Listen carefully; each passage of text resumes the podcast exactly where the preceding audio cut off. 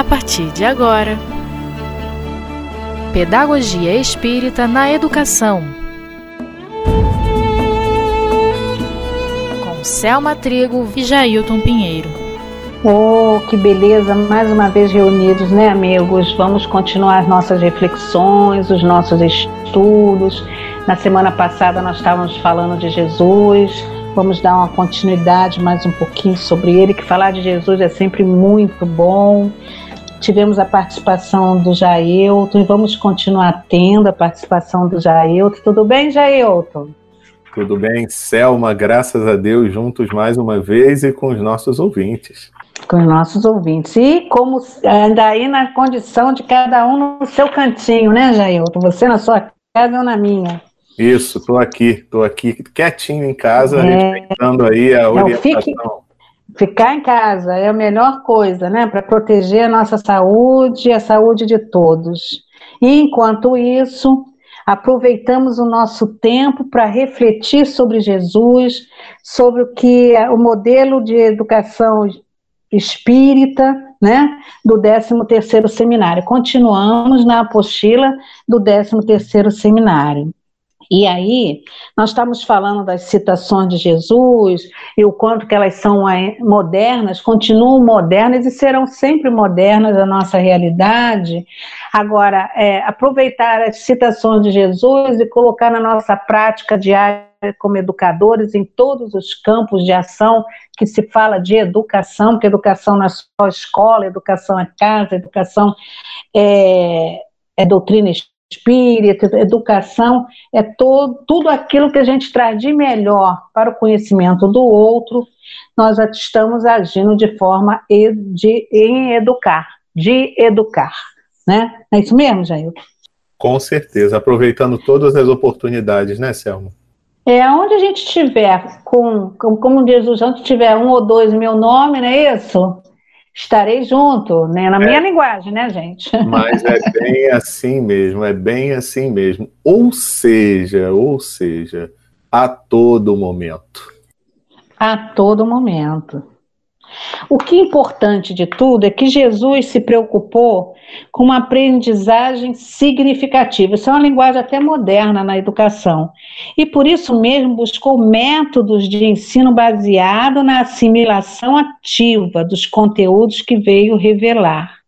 Isso quem nos diz é a Sandra Maria Borba no livro Pedagogia à Luz do Evangelho, utilizando-se para isso de inúmeras técnicas dinamizadoras, que talvez ele nem nem estava preocupado com isso, mas nós que somos educadores assim, na, diretamente ligados à, à escola, a gente começa a entender que a forma como Jesus aplicava o seu ensinamento, seus ensinamentos, né, tinham técnicas específicas que ele talvez não, não sei se ele estava preso a esse corpo, nem precisava. Jesus não precisa de nada disso. A gente que precisa de uma diretriz para poder fazer melhor possível, né, Jair? Pois é, porque ele já possuía as melhores técnicas assimiladas em seu próprio ser, né? Nós precisamos pois. usar as técnicas, mesmo sem elas ainda fazerem parte intrínseca em nosso ser. Pois é. Interessante que a gente descobriu na pesquisa exemplos de práticas educacionais de Jesus. Quer ver? Preleções. Quando a gente fala em preleções, são os sermões que ele, ele citava. Explicações são as parábolas, que eram bem explicativas, elucidativas. Narrativas, as incontáveis parábolas, tipo do joio, do, do joio do trigo Ilustração, olhar os lírios do campo. Então, ele criava uma imagem, né? Interessante isso. Ele criava uma imagem para que aqueles que estivessem ouvindo ele fossem viajando nas palavras e no, na essência do conteúdo. Eu achei isso lindo. Mas é maravilhoso porque é aquilo que você estava falando também, a questão da simplicidade. Ele pega esses exemplos e ele traz essas imagens das coisas que são do, do dia a dia da, das pessoas daquela época, né? Então isso é algo que não é, é um ensinamento que não sai da cabeça, né? Fixa. Não sai. Ah, fixa, pois é. É, ilustra, é muito ilustra, ilustrativo. Eita, a palavra custou, mas saiu, gente. Ilustrativo. Aí vem a observação. Aí dá, nós lembramos aqui do óvulo da viúva, né? Observação. Tipo assim, perceberam? Aquele que tinha mais não contribuiu, mas aquela que tinha menos deu até o que não tinha, que não poderia dar. Olha só, perceber os detalhes das, da, da, na, nas circunstâncias do ensinamento. Outra coisa, perguntas. Eu lembro que no livro, no, é, aquele livro Jesus no Lar, né? Que é, eram os cultos na casa de Pedro, é isso mesmo, já? Estou certa? Isso, era na intimidade ali do, do convívio com os discípulos, né? Vocês já notaram que quando faziam perguntas, se a gente for ler o livro ali, vários, cada um das, das, dos momentos, quando ele fazia aquela preleção inicial, né? Depois, as, quem estava ali no, no, momento com Jesus, no estudo, na reflexão, tinha sempre alguém que fazia uma pergunta. E quando a pergunta ia até Jesus, ele parava um pouco, percebam isso no livro, e ele lançava a pergunta de volta. Já notaram isso? Ele levava, mandava a pergunta de volta para o outro lá refletir. Verdade, ele responde com perguntas, né? Isso é tão interessante. Responde com perguntas. Depois é que ele dava a explicação, mas ele joga pergunta, tipo assim: eu fiz uma pergunta, quero saber a resposta. Aí Jesus diz assim: mas o que, que você entende? Quando ele joga a pergunta para quem perguntou, ele está querendo dizer assim: o que você entendeu disso que você está perguntando? Entendeu, Jailton? É verdade, é bem assim mesmo. Então, é, ele instigava o outro a buscar dentro de si a Sim. resposta. Porque, Isso. na verdade, nós já temos todas as respostas dentro de nós. Só que a gente não acessa essas respostas. Pois é, então a gente, a gente fica muito numa acomodação de, de, de receber tudo pronto né? Receber a informação pronta. Não, ele, como você disse, ele instigava o outro a refletir e a buscar dentro de si as informações que ele podia ter, de, podia oferecer, mas ele trazia, é, é, elaborava, né? pensava, refletia, organizava e, e dava retorno. Aí, olha que lindo de Jesus. Com conforme o retorno que, que sempre vinha, ele fazia os ajustes, aparava as arestas ou complementava, embasado na resposta do outro. Assim que a gente tem que fazer com os nossos educa educandos. Educandos sejam filhos, educandos sejam pessoas estudando na casa espírita, educando seja na escola. É assim que a gente tem que fazer com o outro que estamos responsáveis em transmitir uma informação. E instigar o outro a pensar. E instigar o outro a trazer de dentro de si aquilo que talvez ele nem tenha consciência que sabia, né? Porque tem horas que a gente diz assim, puxa, eu nem sabia que eu sabia isso. Já não aconteceu isso com você, Jailton? Muitas vezes. E outro dia eu estava relendo aquela resposta clássica, né, da, aquela pergunta 919 do Livro dos Espíritos, quando Santo Agostinho fala do conhece-te a ti mesmo, né? Então, tem um momento da resposta que ele fala até sobre a questão das perguntas, né?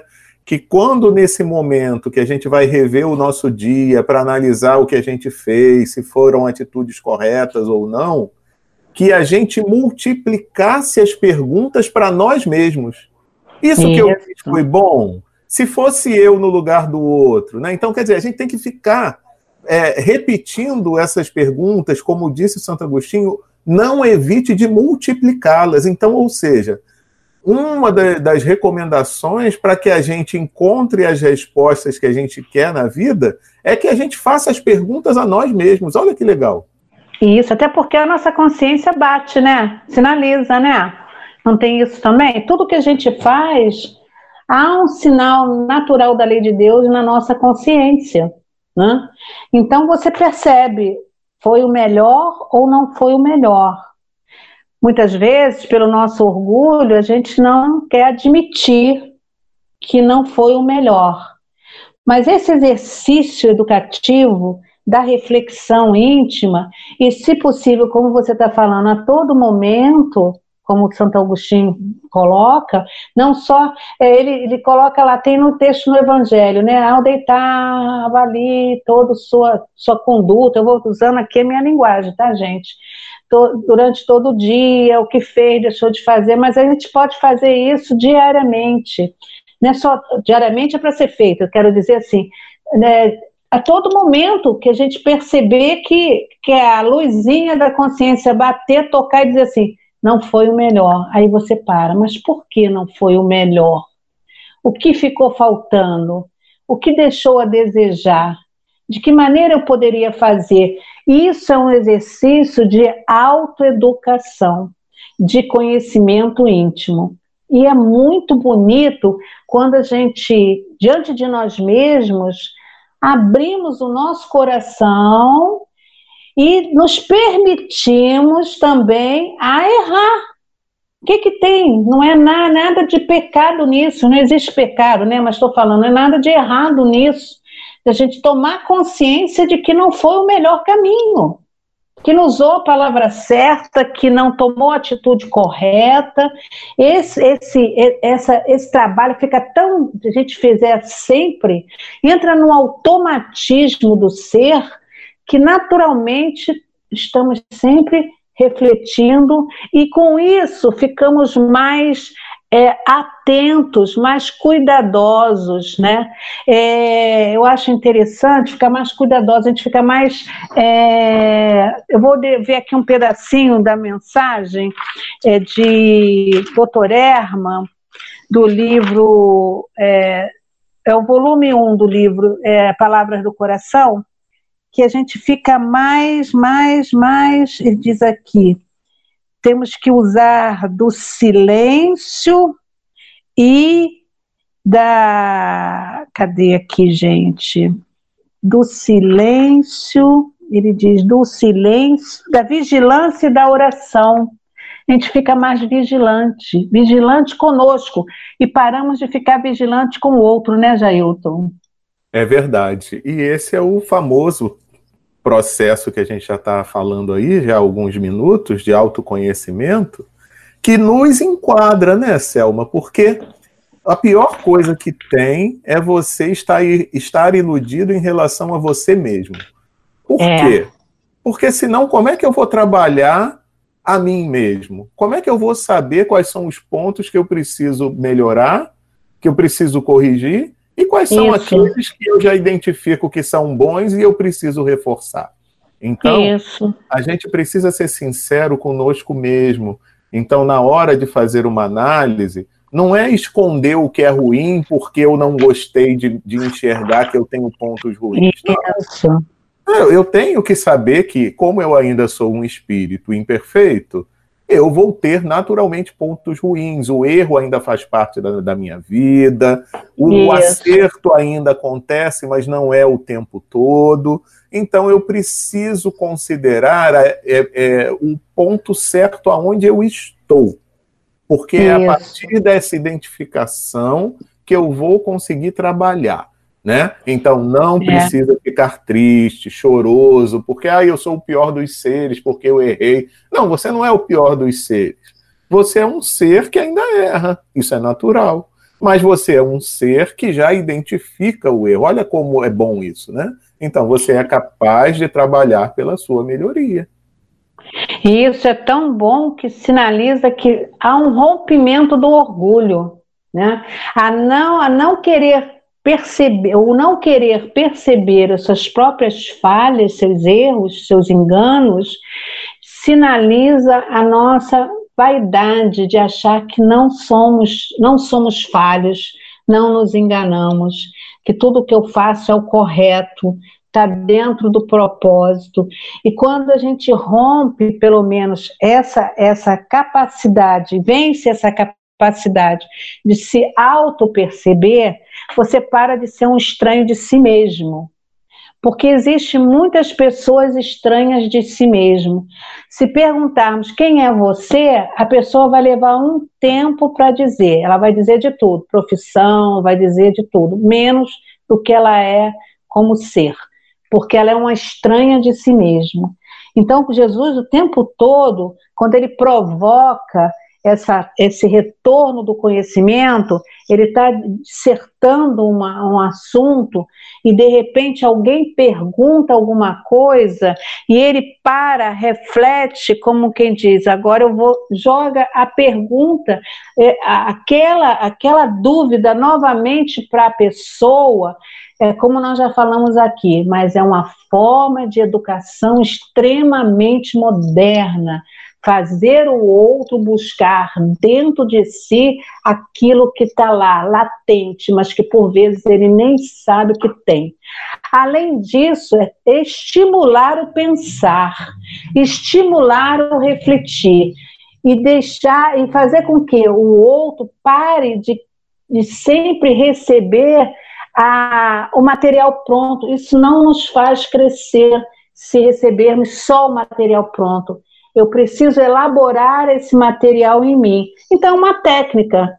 Eu lanço de novo, faço ele pensar e traz o que ele tem de melhor, e o educador, como educador que é, vai ajustar a, a aquela colocação do educando e, e, vai moldar dentro daquilo que realmente complementa o seu sentido, né, da, daquilo que ele compreendeu. E é por aí que se faz. Então, quando eu falei lá na aula anterior, no nosso encontro, aula não, no nosso encontro anterior, da, da, do, da reflexão passada, é preciso já fazer esse movimento com as crianças desde cedo. Pergunta, joga para ele o que ele acha, e com isso os pais vão desenvolvendo a capacidade de perceber o mundo íntimo de seus filhos. Olha, gente, isso é muito mais profundo do que a gente parece, que parece. Nós estamos falando do adulto, mas para chegar ao, ao, adulto tem que começar lá de da criança, bem novinha, fazer refletir, perguntou, retoma, mas por quê? O que, que você acha disso que você está perguntando? E deixar fluir. E com isso a gente vai percebendo as emoções, vai percebendo as tendências, vai percebendo o nível de entendimento, até para que nós, pais, possamos avançar mais dentro daquilo que é possível da capacidade de cada criança, né, Jailton? É verdade, Selma. E enquanto você falava, me veio uma imagem assim de uma terra que precisa ser semeada, né? Isso. Então, que quando eu simplesmente, aí por analogia eu pensei assim, que quando simplesmente eu jogo uma informação, um ensinamento, sem que o próprio, a própria pessoa que vai receber isso, ela não tenha o tempo de refletir por si mesma, né, elaborar aquela informação, é como se fosse um terreno que não foi sulcado, que não foi arado, e... sabe? Perfeito, perfeito. Que não foi preparado. Então vem até mesmo um, um, um, um, um gente, faltou a palavra, é um, um, adubo bom, né? Vem mente boa, mas ela não penetra. Então, é. então é como um, um, alguma coisa que não vai ter um proveito, ou seja, não será assimilado por completo. A partir do momento que com essa técnica que você está colocando aí que Jesus usava, né? De é. re rebater, rebater não, devolver com outra pergunta para fazer a, a, própria pessoa é, pensar é como se ela tivesse preparando melhor a terra, sulcando, né? Tirando presta para poder o que é de ensinamento novo ter uma penetração apropriada né? Isso, e é assim que a gente deve fazer. Tanto se a gente estiver dando, um, dando uma aula, seja em escola, no centro, onde for, seja é, com nossos filhos aqui, principalmente, né, com os nossos filhos, e na medida que a gente vai desenvolvendo essa capacidade nas nossas crianças de fazer a própria reflexão, trazer de, do, de si mesmo o melhor que ela tem de conhecimento, isso vai fazendo com que ele se torne um adulto mais consciente do seu potencial, então não será um adulto tão, tão inseguro e também um adulto mais consciente do seu potencial e das suas das suas, das suas dificuldades ainda por vencer. E ver disso, nisso uma forma, como você mesmo já colocou, uma forma natural e não é, desastrosa, porque tem pessoas que quando falham, erram por algum motivo, já na fase adulta, é, acha que é um desastre, né? Se sente o menor do menor, isso também por orgulho também, né? A gente sabe disso. Mas que não é, é, uma, é, uma, é, um, é algo assim que faz parte do aprendizado. Se a gente colocar como faz parte do aprendizado, e o interessante, né, e, e abençoado que seja assim, é que o aprendizado ele é constante, ele não tem idade, a gente está sempre dentro de um processo. Ele tem sim maturidade. A maturidade é que favorece maior captação do entendimento da aprendizagem. A gente precisa fazer isso, isso por vezes, é, por mais que a gente tenha uma certa idade, como não vivenciou o exercício de autoavaliação, de receber uma informação, refletir sobre ela e lançar a sua, a sua, o seu entendimento, esse é um exercício educativo, então, por vezes, a gente vive no automatismo e vive num, num movimento como se fosse uma máquina, e quando a gente acorda, a gente se vê em determinadas circunstâncias e diz: não é possível, como é que eu ainda faço isso? Por que faço ainda dessa forma? Porque eu não tive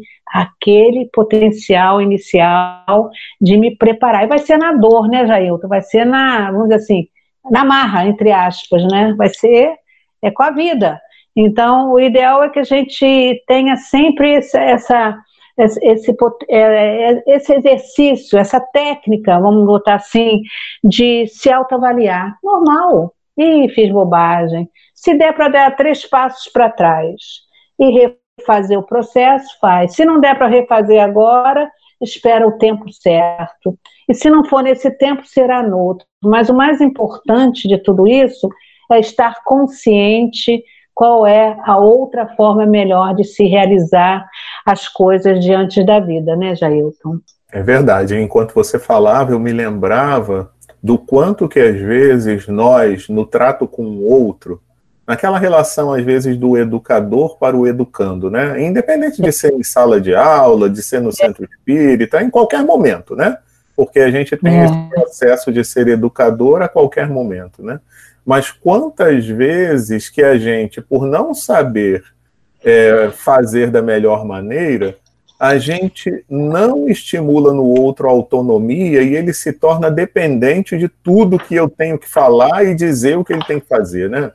Então, Verdade. é muito importante que eu desenvolva, estimule no outro a autonomia, porque senão pode ser como você falou, vai ter que ser na marra, porque na hora que eu não tiver mais presente, né? Como é que ele vai fazer?